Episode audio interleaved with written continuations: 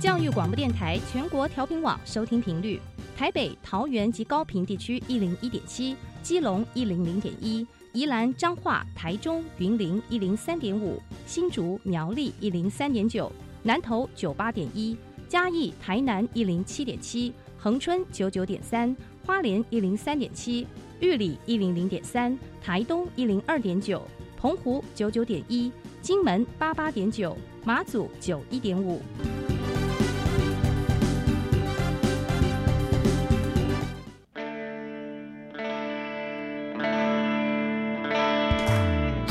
时时有惊喜，生活处处是学习。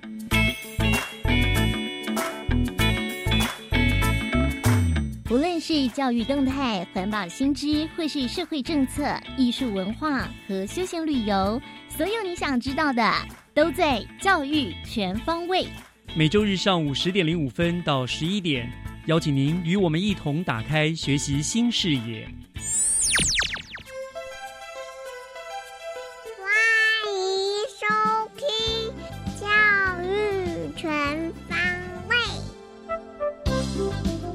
早安，各位亲爱的听众朋友们，欢迎收听十月三十一号的《教育全方位》，我是岳志忠。今天是十月的最后一天，那么最近的台北呢，也终于充满了秋天的感觉。凉凉的天气，满街盛开的台湾栾树，形成了一幅北台湾自有的秋天风景。那我很喜欢这样的季节，总觉得特别的神清气爽。听众朋友，你喜欢怎么样的季节呢？我祝福大家日日是好日，每个季节都怡然自得。美好的星期天上午，就让我们一起来收听教育全方位。学习加油站，掌握资讯，学习价值。很多人认为呢，秋天是台湾四季当中最美的一个季节。那么，在这个美丽的季节当中，我们当然应该去体验一些美好的事物。所以，今天加油站的单元，我们就非常高兴邀请到了新北市政府文化局的于文于副局长呢，来为听众朋友们推荐一个美的活动——光影奇想曲二零二一光影艺术展。那非常欢迎副局长亲自来到我们节目当中。副局长好。呃，主持人以及各位听众，大家好。是欢迎副局长来到节目。那我不知道，呃，现在文化局正在办理一个呃所谓的光影艺术展嘛，哈。那我们也知道，这个好像不是第一年办，已经办了连续是第三年了，对不对？是，好，三年举办。是，那我想就请教，请问副局长说，文化局当初会想要办理这个光影艺术展的目的是什么？而且这三年来，你们都是在我们那个国定古迹林本源园地，也就是我们所谓林家花园里面举办。因为什么特别是原因会选在那里来办呢？呃，一方面，其实对于板桥来讲，在府中的部分，哈，呃，其实现在就可以看得出来，这个新旧两层的非常的不一样。嗯，可是它却是可以形成它的特色。那呃，从三年前呃侯市长上任之后，就会觉得在府中这个环境虽然是原来的台北县政府的当时的所在的地地方，所以他会觉得这个地方还是人文荟萃。那还有呃陵园，那林家花园它又是呃整个传统的陵园的这个，无论是在建筑也好，无论是在它的历史背景也好，呃，它是非常丰富的。所以，呃，就这个部分，我们希望它可以呃让更多的观众或民众来看到陵园的美。那我们会觉得白天陵园很美，那夜晚应该会更美。所以我们就有这样的一个光雕的想法哈，呃，注入在其中。是因为一般民众大概我们都是白天去参观，那其实那种古色古香，像很多国国外都这样，古迹它用打灯的方式，都会其实有别有风情。所以你们也是因为这样，所以想哎在那边搞一个这个光雕。对对对，然后让大家会可以对于呃府中这样的一个古城板桥古城会更有印象。是是是是，蛮不错的，就是在这个繁荣的都市中可以看到老的那个的古迹，这样很不错。那呃，每一年你们都会设定一个主题嘛？像我知道去年都是有那种故事性的啦，都有一些内容主题。那么今年我们的光影艺术展的主题还有呃主要的特色大概是什么？呃，我们今年大概。呃，我想目前现在对于科技艺术大家都呃非常的喜欢，嗯然后这也是整个目前社会的整个的发展的趋势。我们请到了这策展人邱老师，他的构想也非常的，我觉得他本身的科技艺术就是非常非常的丰富哈，他有经验丰富。那我们希望借由整个的陵园。它原来的历史的故事，然后再加上这样的科技艺术，能够达到呃，把陵园的整个的从开始一直到现在，甚至对于未来的想象，我们做一个嗯诠释，那那才有这样的一个光雕的一个整个的叙事出来。所以这是蛮特别的，因为很多光雕展可能就是设定了那个主题放光雕，而你们这次就是以林本源原底它本身的历史的演变作为一个主题了，它的过去、现在、未来这样。这蛮特别的哦，对对，就是等于你进去之后，又可以重温了一个林林家花园的这一个故事哈，它的历史，哎，这是蛮特别的一个主题哈。那我知道在这里面，你们今年办理，而且有很多所谓的四大升级，做了一些调整，对不对？那是不是也给我们介绍一下？呃，我们这次这个四大主题，就是从我刚刚讲的，从呃，它有分作呃四个段落，包括。初始、新生、现在、未来。嗯，那初始，那当然从陵园的最早，那陵园它本身因为是花园，所以它的生态其实非常非常的丰富，无论是鸟啊、虫啊，或者是植物的部分。所以我们从初始的方面去呃去形容这整个陵园的一个自然的生态哈。那新生的部分，那因为陵园它的历史从呃，尤其从民国一九四九年过来，那因为呃这里很多的呃一些的历史脉络，那很多的人住进到这样的一个宅邸，其实呃可能嗯有一些重建或者甚至破坏的状况，所以从那个时候，其实整个的呃包括呃。对于这个这个这个文化历史非常重视的人，就觉得不应该，应该要把陵园原来的样子把它重建出来。所以在之后，总共有好几个单位，包括当时的文建会、内政部啊，整个的包括然后还有台北县政府，所以整个一起的努力，在好像有上亿的经费哈来将它重建。所以我觉得那个重建的过程其实非常重要。所以他这个新生到重建这样的一个过程，他描述了。这个陵园在那样的一个历史地位当中非常重要的一个时刻，破败中重生这样。对对对，那现在更不用说，那我们现在有双城的这样的议议题，那希望从陵园出发，然后我们看到了旧城，也看到了新城，再从板桥再出发到到到其他的新北的地方去看哈，这个我们是希望透过这样的议题，那未来更不用说，那加上现在目前的这样的科技的进步，我们希望这样的一个。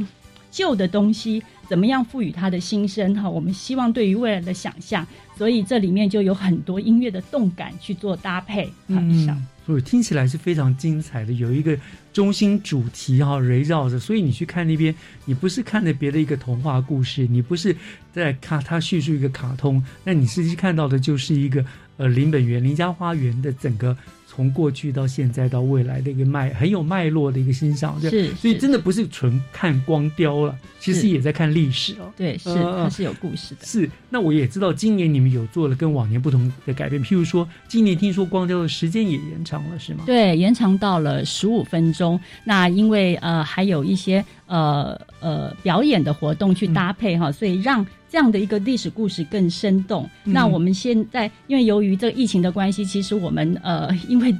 呃有一些的改变的呃因素哈，那我们也好不容易邀请了呃这样的三缺一的剧团，加过呃利用这个嗯应该王老师王宇光老师编舞者哈，他呃把这样的一个故事叙述出来，做了一个编舞。那我们也商请他，希望他在。呃，我们在闭幕式的时候能够再加演一场哈，所以还大家应该还有机会可以看到这样精彩的表演。那加上我们讲到未来哈那样的音乐的动感的部分，我们也请到很有名的 DJ 老师郑老师哈来帮我们做一些演奏，所以大家可以亲临现场去感受那样不一样的感觉。是真的，我们有很有幸参与了开幕典礼当天，真的是非常的精彩，配上了那种声光啊、动作啦、音乐啦、舞蹈，那真的感觉非常的棒啊！这样。所以，所以闭幕大家还是有机会来欣赏嘛，好。那对对，除了这个时间增长之外，那那刚刚也讲过，我们有分成为四大主题嘛。另外，好像我们主要的光雕秀是在我们的莱青阁嘛，是一个主建筑物那边。可是好像除了莱青阁，你们是不是还安排了有不同的展区？是我们大概这一次总共有三个不一样的主题哈。那我们会有除了在来清阁之外，嗯那来清哈为什么会叫来清阁哈？那当时是呃因为林家非常的富有啊，所以希望能够登高，可以看到这个大屯观音山的这样的这样的绿野，所以他叫、嗯他他希望来清哈嗯这个永清的那种概念。那我们另外还会在官架楼。那官架楼它是一个呃互动艺术的一个概念，当然 AR 大家可以凭着那样的呃，因为光呃，因为呃它能够触触动这样的一个一个热源的关系哈，大家嗯可以去感受那个互动艺术。是那官架楼，呃，我在这边也可以顺便介绍为什么会叫官架楼。那陵园也是非常非常非常富有，那在架它的庄稼非常的多，啊所以登高也看到我的农地，田对，这么嗯这么多，也看到农人在种田的那样那样的一个光景哈。是是那还有香芋仪的部分，那香芋仪仪这个就是一个，就是等于说是一个小阁楼，阁楼它就是一个观赏花，有个花园花圃，所以它叫香芋仪哈。嗯所以它，所以我们也呃商请了这个在北医大的老师哈，他对于这个花，对于花的他用呃动力雕塑的那种花的这样的艺术的感念哈，去做一些动力艺术的表现。嗯那所以这个这个都非常非常的精彩哈，大家可以亲临现场。那另外就是方建斋，嗯那方建斋所谓方建嘛，就是有有一个方方的池塘，然后它轻如可以像镜子一样可以照人，所以叫方剑斋。那方剑斋他当时是一个这个嗯骚人墨客，他可以吟诗的地方，那也可以看戏，所以他有回廊。好，他有戏台，他可以观戏，所以那这里呃呃，策展人他特别请了一个法国的艺术师，呃艺呃艺术家，他呃去搜集了整个陵园的所有的声音，包括虫鸣鸟叫，包括雨声哈，那这些的声音，然后再去做一些的调整，然后改变转化以后，大家如果慢慢的在回廊上散步的，就可以去听到陵园真正的声音哈，所以那个感受其实也非常非常的棒。所以这一次真的去，如果你去参加这一个所谓的光影艺术展，你可以感受到的不仅是光，还有声音，还有艺术，就是是沉浸在整个这样子的一个氛围当中。是哇，那真的是很棒，很值得去。那我想听众朋友一定很想要 知道，那这次光影艺术展展出的时间是不是请副长跟大家做个说明？副啊、组我们从应该说从十月十五号我们就开始了哈，那我们一直到到一月一号，那我们、呃呃展览的开放时间是每个礼拜天到礼拜四的早上九点到下午五点，以及每个礼拜五到礼拜六是早上的九点到晚上的九点哈，嗯所以特别可以在礼拜五、礼拜六哈，大家这个周末可以来陵园。那我们大概就是这样的一个开放时间，那我们也可以持续到一月一号。对对对对，特别推荐大家一定要晚上去，因为那个晚上你们把它装设的很多的这一路的光点都非常漂亮，即使不看光雕，整个的很多的光影都都非常的古色古香，会让那个陵园之美更感到了不同的感受。这样。对呃，如果大家晚上没有办法来的话，是白天来的话，其实也可以感受我们还有石静姐每一个嗯一个游戏，所以这个也相当有趣，大家可以来参与。是吧？好，反正呢，去就不要不要只去一次了，早上去一次，晚上去，或者是待一整天，那也非常值得的哈。我们讲这这个真的是一个非常非常美、非常棒的一个光影艺术展，真的欢迎大家，也就趁着刚好现在这个秋风清、秋月明的大好季节呢，能够哎夜访这个林家花园，感受在这个浓浓的思古幽情中的缤纷光影，一定是非常精彩的。欢迎大家踊跃的来参观。好，谢嗯谢大家，是，那我想今天就非常谢谢我们于文于副处长为我们做了精彩的介绍啊，谢谢副处长，谢。谢谢谢。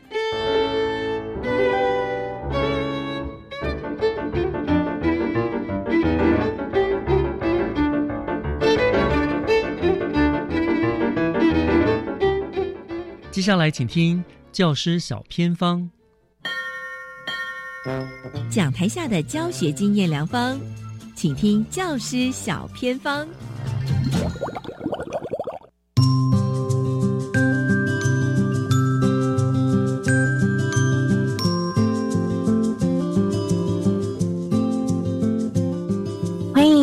听众朋友加入今天的单元当中，我是季杰。今天呢，要带大家进入一所重视品德、健康、国际而且呢，希望说彩虹之美在于多色共存，而学校之美在于多人共融。今天很开心到达的是我们的树林高中哦。而我们学校的大家长曹永央校长要带我们走进这么棒的校园里面，而校长已经在我们的线上喽。Hello，校长您好，主持人好，还有线上的听众朋友，大家早安，大家好，嘿，是校长。今天呢，要来跟我们介绍一下具有特色的树林高中啊，而且呢，我们学校其实也是新北市哦最早就是成为私立完全中学之一的学校，也是现在哦唯一的在树林公立高级中学哦。而且很像培育了好多的跆拳道好手，在奥运上面都获得很好的成绩哦。可不可以先让所有听众朋友认识也知道一下树林高中啊？谢谢主持人，还有呢我们线上的一个呢听众朋友哈，大家早安。那我是树林高中的校长曹永央，真的很高兴有这样一个机会来介绍呢树林高中这所学校。树林高中目前是一所完全中学，有国中、高中还有进修部的这样一个规模。那我们的学校非非常的有悠久的一个历史，在民国三十三年的时候呢就创立了。至今呢，已经有七十八年的校史。刚开始创立的时候呢，还是在二次大战期间，好，所以说当时的一个校名叫做莺歌女子实验农业学校，是一个蛮特别的一个呢名称，哈。那因为当时在二战期间啊，男丁大概都是。从军去了，所以说呢，农业的一个人口需要呢，我们妇女同胞呢来做承担。所以说当时呢，设校的一个呢目标呢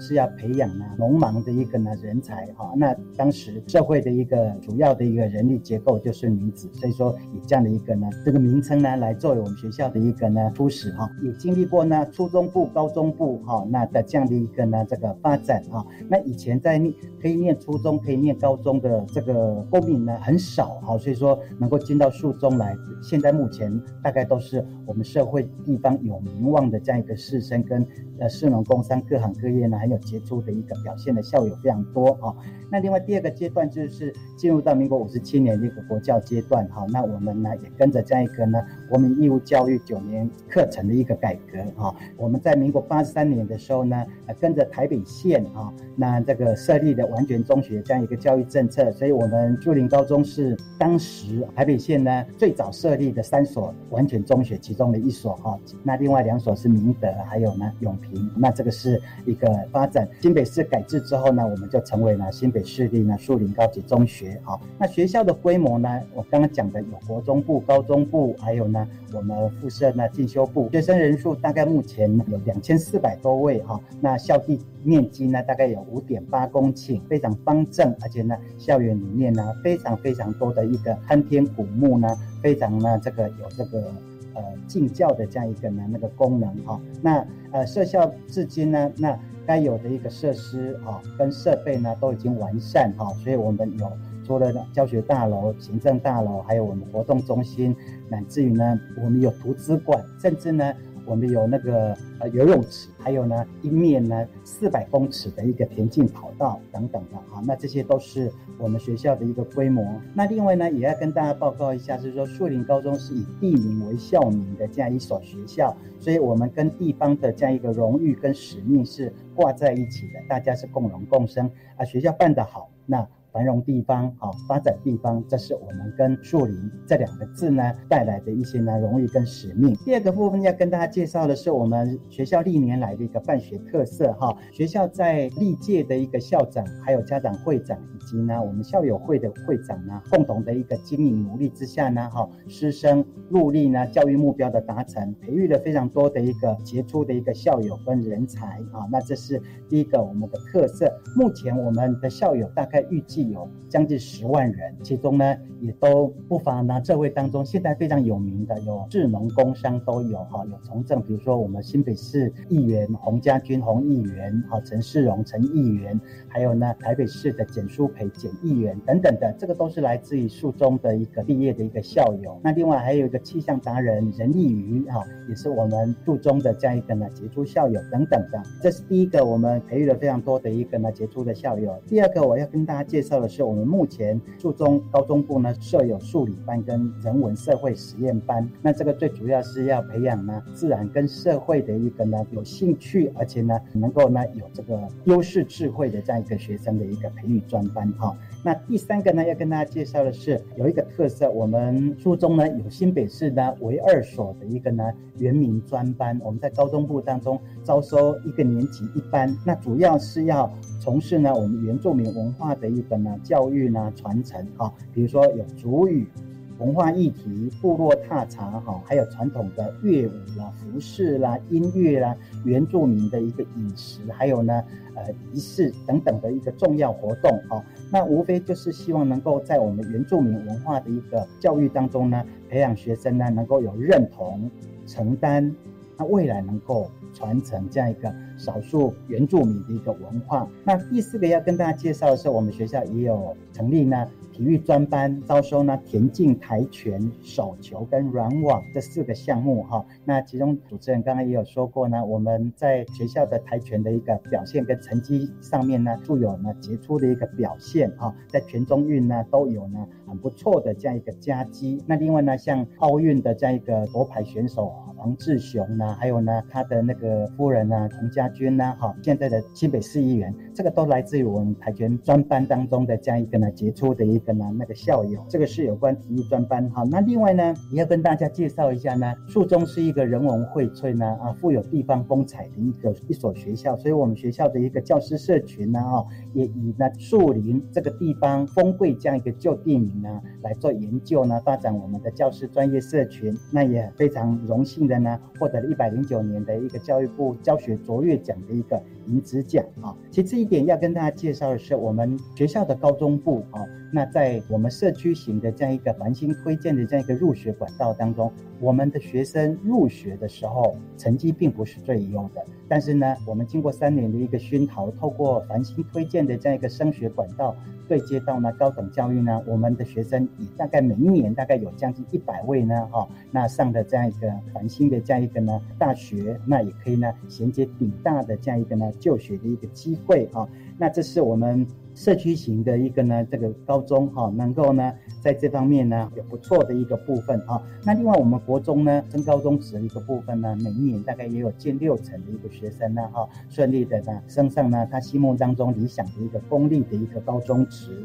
那另外呢，我们在配合教育局的一个任务交办当中呢，我们也是呢新北市呢制造中心的一个其中的一所学校，主要是要来培养临近社区当中对科学教育的一个养成跟体验的一个机会。会啊，除了科学教育之外呢，我们还有一个呃很重要的一个任务呢，就是担任呢新北市呢市级的一个月推学校哈。那这是我们兼顾呢传统与创新哈，重视人文与科学，以学生的学习为主体，培养孩子将来能够带着走的能力的一所学校。那我们会持续呢来做努力跟精进。谢谢校长哦，哇，会感受到我们树林高中哦，真的就是一个想要变得更好的一个学校。而校长您的教育理念就是全人教育、适性发展、完全学习，希望带好每一个孩子。那我知道您去年来到学校嘛，那现在大概一年的时间，包说你接下来希望把我们树林高中又带到哪个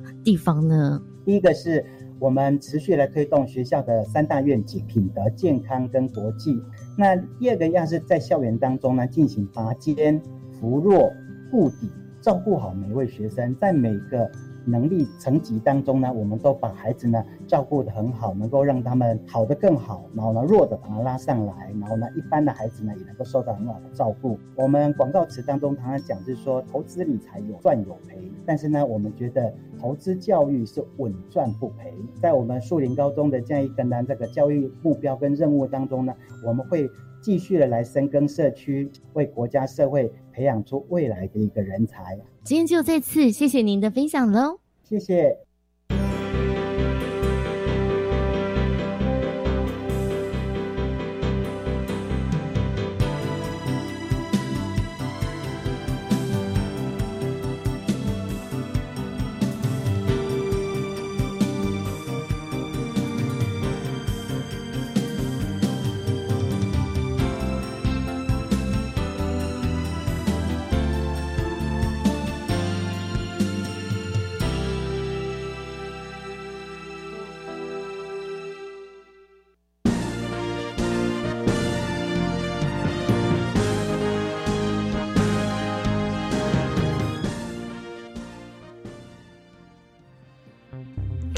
全民共享。苏贞昌院长拍板，明年劳工基本月薪提高百分之五点二一，军工教人员调薪百分之四，调幅均创下十多年来新高。政府带头调薪，期待民间公司也跟进。国内疫情趋稳，累计超过三十天本土零确诊。指挥中心自十一月二日起将松绑防疫管制措施，包括电影院、双铁均开放饮食。而第一剂疫苗覆盖率已经超过七成，行政院呼吁持续接种疫苗，提高整体防护力。以上内容由行政院提供。听众朋友您好，本台台中调幅网 AM 一四九四，因为租用空间到期，即将在一百一十年十二月一号起暂停播出。听众朋友可以改收听本台彰化分台调频网节目，收听频率：台中彰化云林 FM 一零三点五，苗栗 FM 一零三点九，南投 FM 九八点一。或是透过教育广播电台官网以及手机 App，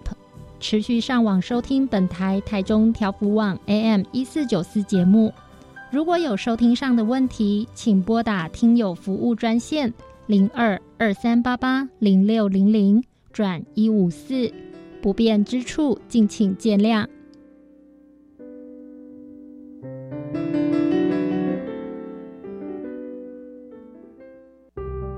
我家在哪里？为了打造失智照护服务网络，各县市的失智社区服务据点开设促进个案认知、缓和失智的课程，并给予家属支持及提供照护技巧。失智共照中心协助个案确定诊断、转介长照或医疗资源，并提供咨询服务。快拨打一九六六专线了解更多资讯。以上广告由卫生福利部提供。Open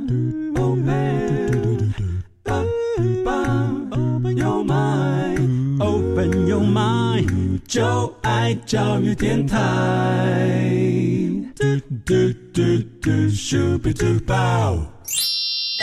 打开您的幸福生活新视野，请听学习城市万花筒。您正在收听的节目是教育广播电台《教育全方位》，我是岳志忠。节目的后半段，照例的要进行的单元是学习城市万花筒。嗯，我是一个非常非常喜欢狗狗的人哈。那我家里也养了一只约克夏，那她是女生，所以呢，我都自称为爸爸，那把她当成是女儿在宠爱哈。那我相信一定也有许多听众朋友跟我一样呢，都喜欢毛小孩，把他们当成宝贝一般的照顾着。那么今天我们万花筒的单元呢，我们就来跟大家谈一谈，聊一聊有关于毛宝贝的事情。那和我们做连线的呢，是新北市政府动物保护防疫处的。黄嘉文黄副处长啊，他要来为我们介绍呢，呃，动保处他们所办理的一个小小兵生命教育体验营的活动。那副座已经在我们的线上了，副座您好，哎，主持人好，还有各位听众大家好，是副座今天要跟我们来聊的这个是什么小小兵动保小小兵嘛？哈，是，呃，不过我很好奇，这个，请问这个动保小小兵是呃。大概什么时候成立？是今年新的呢，还是说过去其实已经都经常在办理这样的活动？好，其实我们动保嘉宾已经办好几年了哈。我们从一零六年哈，我们就在我们的板桥动物之家有成立一个生命教育园区，那我们就开始办理这个小小兵的体验活动。那到今年已经是第四年了。那中间我们也办过了大概有六十六场的活动哦，有超过千位的小朋友。一起来呃体验我们这个呃毛宝贝的一些生命教育的一些呃活动哦，所以说这其实是已经是一个常态性的办理的活动了。哎，是没错没错，是是。那你们都是针对呃小小兵的话，就是针对小朋友了。哎，没错，我们就是希望从小开始扎根，让小朋友能够了解到呃一些生命教育的意义啦。那当然也让他们知道，其实。生活周遭你常常看见的这些毛宝贝哦，其实我们会有用很多的方式来跟他们做一些互动。嗯，好，那这小兵是针对保护动物的小小兵嘛，对不对？对，他们的责任就是保护动物。那呃，所以那整个成立的宗旨，他们工作的内容大概是怎么样子？可以跟我们大概介绍一下。好，那其实我们呃生活周遭都会碰到很多猫猫狗狗哦，这些毛宝贝。那我们也是希望就是让小朋友从小来体验哦。哎，让他们当成小小动保员，来让他们照了解这个怎么去照顾这个毛宝贝。嗯，那因为因为我们有很多动物之家哦，里面都有这些毛宝贝呃在里面做一些呃安置的部分，那也可以让小朋友哦了解如何来跟这些毛贝毛宝贝做一些互动。嗯，因为小朋友小时候可能哦 会有一些不好的印象，比如说被猫啦、不被狗啦哈去做一些追啦追逐的部分。他可能会被吓到，然后让他们对于哎这些狗的印象，对 会会比较可能比较畏惧一点。嗯，但是其实这些狗，如果我们用一些呃比较正确的一些方式哦，来跟他们来做一些接触哦，其实可以让他们有更多一些良好的一些互动。所以我们也希望就是说，透过这样的一个方式哦，能够第一个让小朋友。把这些哎啊，这个狗怎么曾经来追我，甚至差点要咬到我的这样不好的印象哦，把它导正过来了哦，那把它导正过来。那另外就是说，呃，其实现在很多都会家庭里面，呃，因为空间狭小，然后小朋友比较小哦，可能没有办法来饲养，在在家里去做个饲养，但是他们也许也很喜欢这些毛宝贝，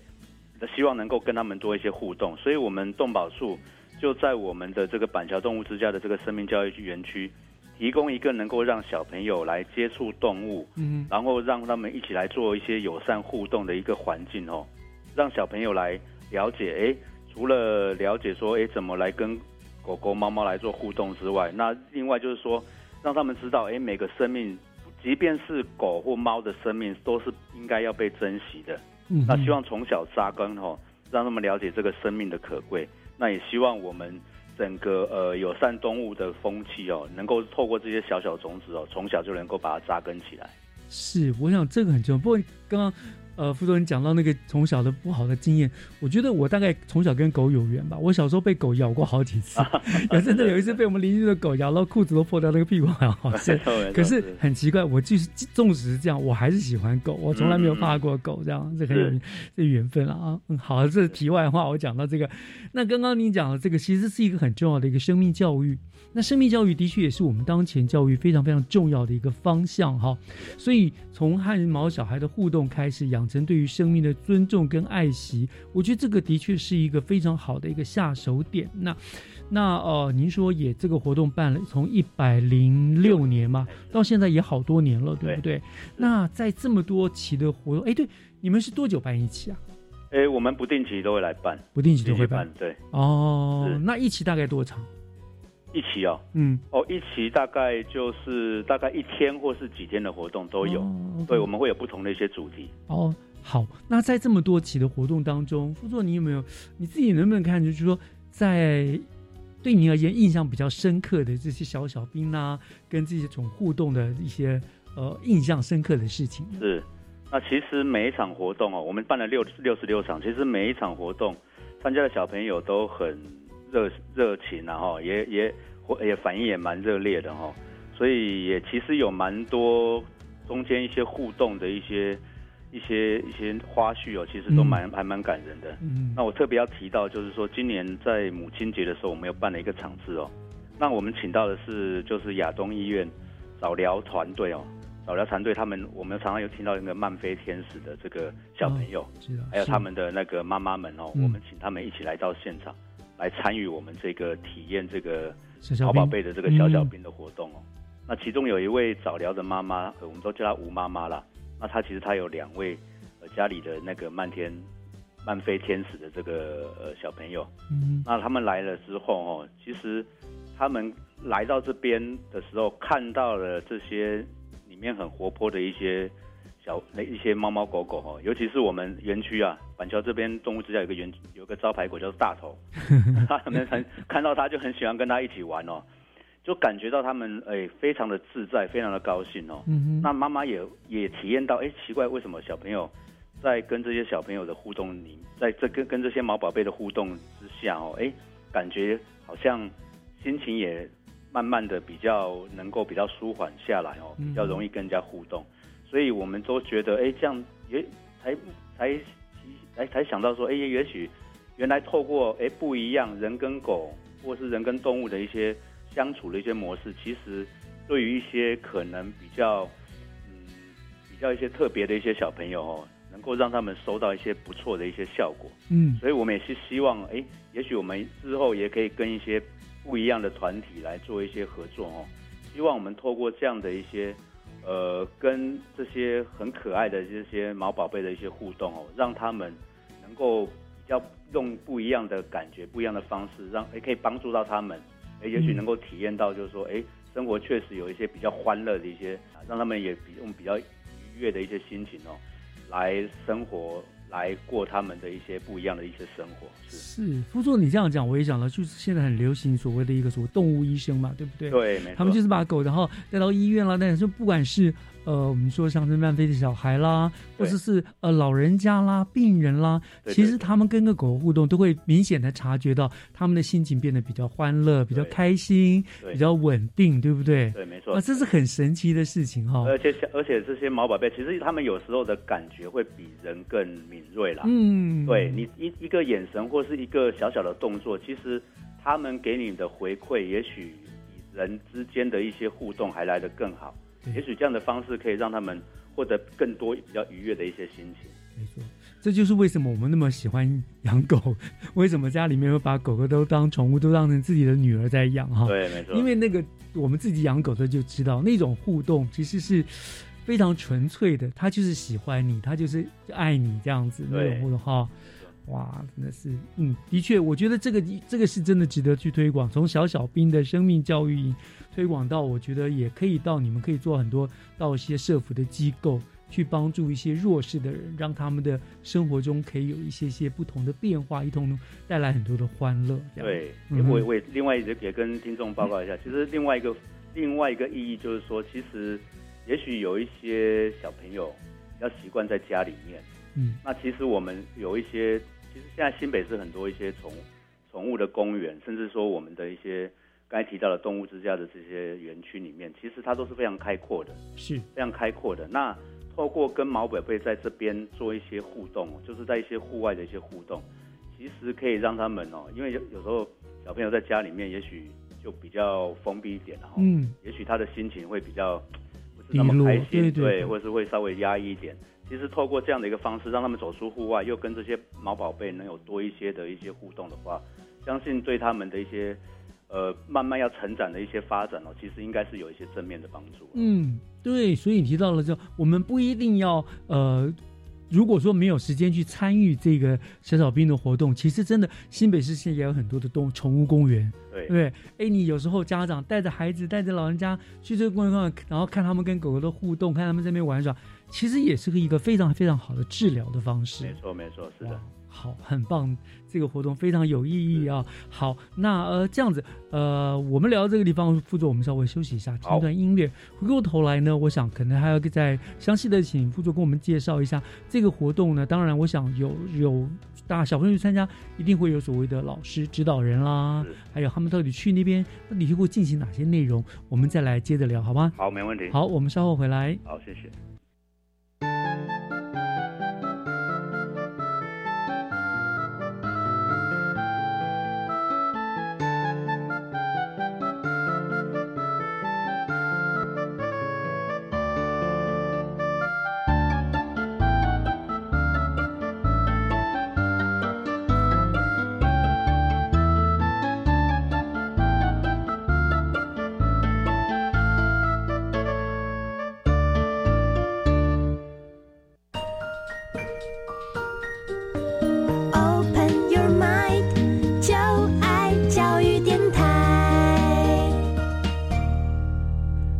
Open Your Mind，就爱教育电台，欢迎回到学习城市万花筒的单元，我是岳志忠。今天我们呃连线的来宾是我们新北市政府动物保护防疫处的黄嘉文黄副处长，他来跟我们谈的就是呢呃新北市政府呃所办理的小小兵生命教育体验营哦，这是针对了毛宝贝，那给予他们很多的一个呃跟动物相处的一个呃一个模式，一个一个。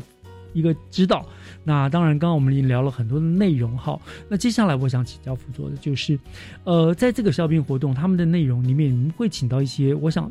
会请到一些指导的老师，不会任由小朋友放进去就跟狗狗、猫猫玩而已吧？对不对？对，没错。应该会有一些所谓的师资吧？是。那以及小朋友们他们去进行这个教学营之后，体验营他们大概会进行哪些内容？是不是给我们做一个介绍？好，那其实我们东东该提到这个动保小小兵哦，我们当然是以比较小的小朋友哦，希望从这个从小扎根哦，让他们能够了解到。相关的一些教育的的讯息哦，所以我们是以四到十二岁的小朋友为主。那我们目前上课的这个师资团队哦，当然是一定是找专业的一些讲师，还有配合我们其实，在动物之家有一些比较热心的一些志工哦，来组成这样的一个师资团队。嗯那其中我们在里面哦，有位陈老师，其实他有十多年的一个教学经验哦，所以他对于如何让毛宝贝跟小朋友。一起来做互动的这样的一个部分哦，其实他非常非常的有经验哦。透过了他的一些呃呃教育的方式，还有一些活动的一些带领哦，其实小朋友获得的收获都非常非常多。嗯，那另外就是呃里面还有一些志工哦，比如说我们里面有志工叫小胖哦，这个也是我们很资深的一个动保志工。他在每次的活动哦，哦这个小朋友非常非常喜欢他，因为他当然会炒热气氛然后当然最重要就是说他。透过他的带领哦，那也会依照不同的年龄，因为四到十二岁毕竟还是中间还是会有些差距。是，那我们就依照他的不同的年龄哦，来让他们不同年龄可以获得的一些学习的内容哦，来给予他们适当的一些呃教导的一些方式。嗯，那基本的一些内容哦，比如说哎，我们常常这个猫的部分，它可能要去铲这个猫砂哦，猫砂，或是说哎比较小的猫猫狗狗哦，幼犬幼猫。我们也会让它来体验怎么帮他们来做喂奶，还有小朋友那个狗狗可能还不太会大便，哦，会让他们来做这个排便的一些呃帮忙。那另外当然就是说，哎，呃，也让他们知道，其实有一些毛宝贝哦，可能因为某些原因在外面被人家丢弃，或是说他需要可能被救援哦，所以我们也让他知道怎么让他们呃让让他们了解一些救援的。动物救援的一些工作，还有救援回来之后，哎，我们有一些很细心的动保员，要怎么样照顾哦，才能让这些呃这些毛宝贝哦知道，哎呃能够妥善的做后续的一些照顾哦。那另外就是说，呃，所以另外其他基本的，比如说像一些喂食啦，哈，怎么样去抚摸毛宝贝才不会惹毛他们？对对对对，会是。其实很多毛宝毛毛很讨厌小朋友，对对对，让毛宝贝哦能够。比较正确的一些互动啦，其实这些都是我们希望能够做的一些内容。但是，但是其实这这个无不在无无疑就是希望透过这样的一些互动跟活动哦，因为其实养动养植物跟养动物的差别就是植物它不会讲话，是，但是动物它会跟你互动，嗯，喜怒哀乐。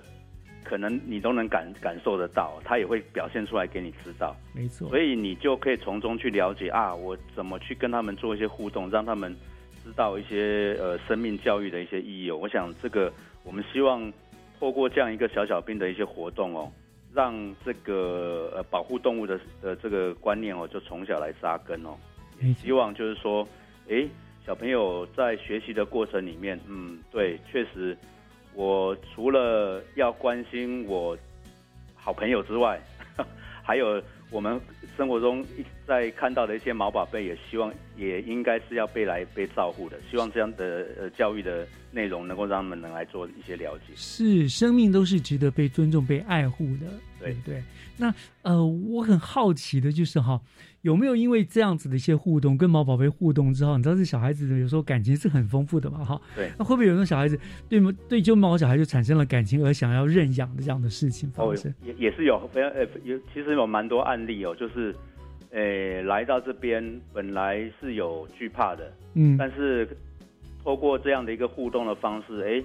就是就喜欢上他了，爱上这些毛宝贝了，嗯，所以 当场就带对，当场就是希望爸爸妈妈 哎能够帮我认养一只哦，回去不用不用需要来到动物之家才能看到他们，我每天就能够把它好好的照顾，嗯，让他们一起陪伴他们一起来做长大。对，其实有蛮多这样的案例哦，他们来到这边也认养了一些猫啦或狗带回去，来来做后续的陪伴，都是有的。其实教小朋友们照顾这些猫猫狗狗也是个很好的训练，就是教导他们怎么样去照顾别人，懂得去收拾、去去关心、关怀哈。其实这也是一个很好的教育的方式。对对，没错。那那那题外，我既然讲到这个领养的问题嘛，那好，那一般来说啦，如果说我们现在想要认养这些毛小孩。大概需要什么样的条件？应该不是无条件，谁谁要养都可以吧？哦，它是不是有些条件的限制？有没有什么一些考核的一些机制之类的？没错，因为当然现在大政策还是就是希望民众以认养代替购买。没错，其实很多毛宝贝也很可爱哦。那它在因为一些原因呐，其实就在我们的动物之家目前都在被收容。嗯，其实我们现在有很动物之家有一些猫狗，也希望。透过大家能够多关心他们哦，利用认养的方式，能够来把他们带回家来做后续的一些呃这个照顾的一些部分哦。是，所以我们在八个，我们呃新北有八个动物之家哦，八个，我们会把所有的呃目前可以认养的呃这些动物哦，都公告在我们呃动物保护防疫处的网站。嗯，那民众可以到网站先来了解他们的一些状况，或是说直接在我们。动物之家上班的时间，就到动物之家来就近来了解，看看他们你们诶，看看就是他们现场的一些状况，看有没有想要带回去的部分。不过这个认养人资格，因为怕太小哦，这个可能他们照顾上面会会有一些状况了，所以我们是必须要年满二十岁哦，嗯，满二十岁以上的这个成人哦，才能够来做这样的一个认养的一个条件。那认养人到我们的这个公公立之家的时候，如果有找到适合认养的呃这个动物哦，那我们加上我们的兽医师会来为那个动物来做一些评估，说哎这个适不适合认养？确定适合认养之后，我们会请事主填写一些认养的表单。嗯，那这个认养的表单就是希望就是说呃留下一些资料哦，当然。这个资料有两个啦，哈，有两个有有有几个面向，一个就是说，当然希望就是说这个狗的部分哦，我们之后如果有需要找饲主的部分，当然就是可以可以联络得到。是。那另外就是说，也希望就是说，哎，有我们如果有一些活动或是一些哎，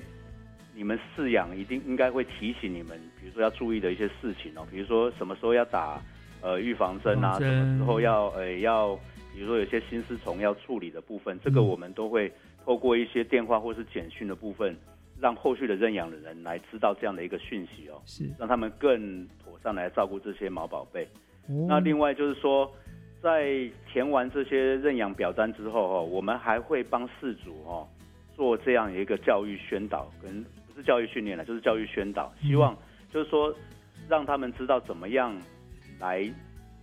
照顾这些毛宝贝是正确的，嗯提醒他们一些要要注意的一些事项。是，然后呢，我们也会为这些呃毛宝贝哦来植入晶片，还有办理宠物登记，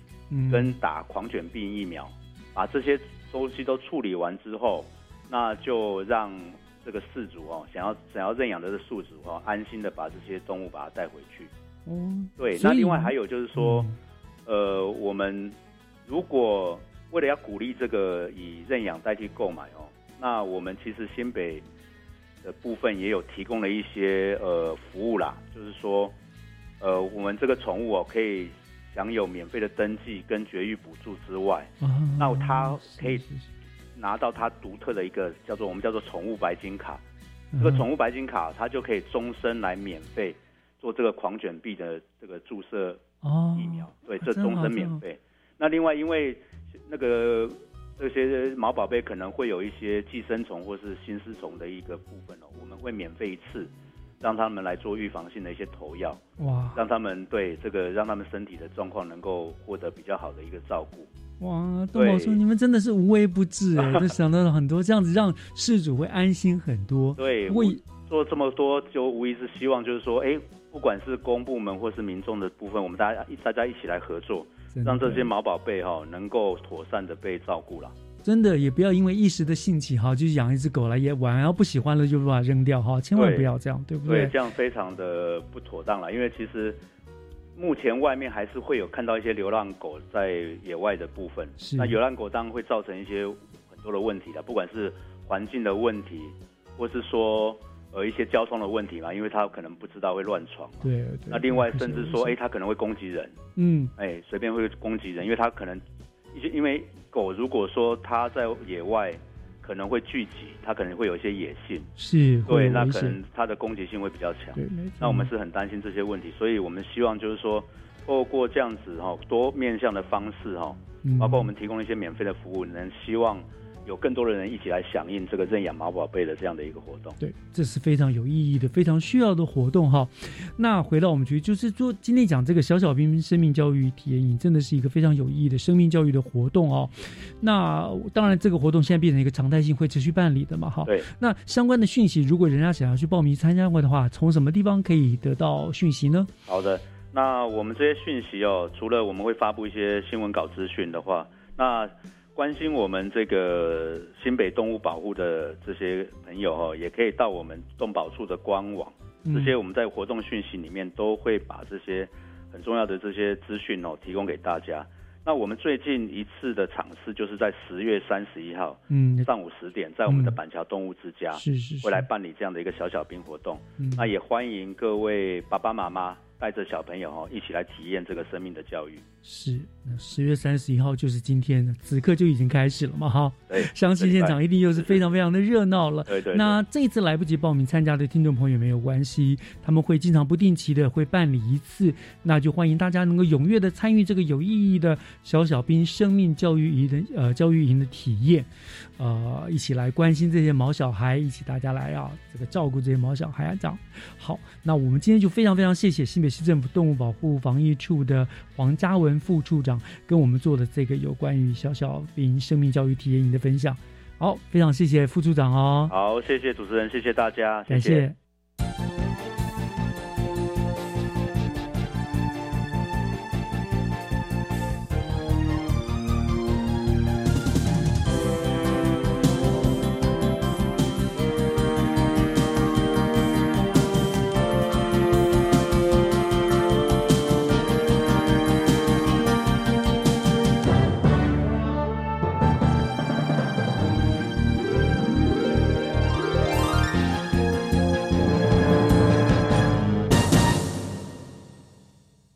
感谢您收听今天的教育全方位。生命是美好的，希望大家都能够珍惜并且尊重万物的生命。我是岳志忠，祝福大家都能够平安幸福。我们下礼拜天上午十点零五分，教育广播电台的空中再见喽，拜拜。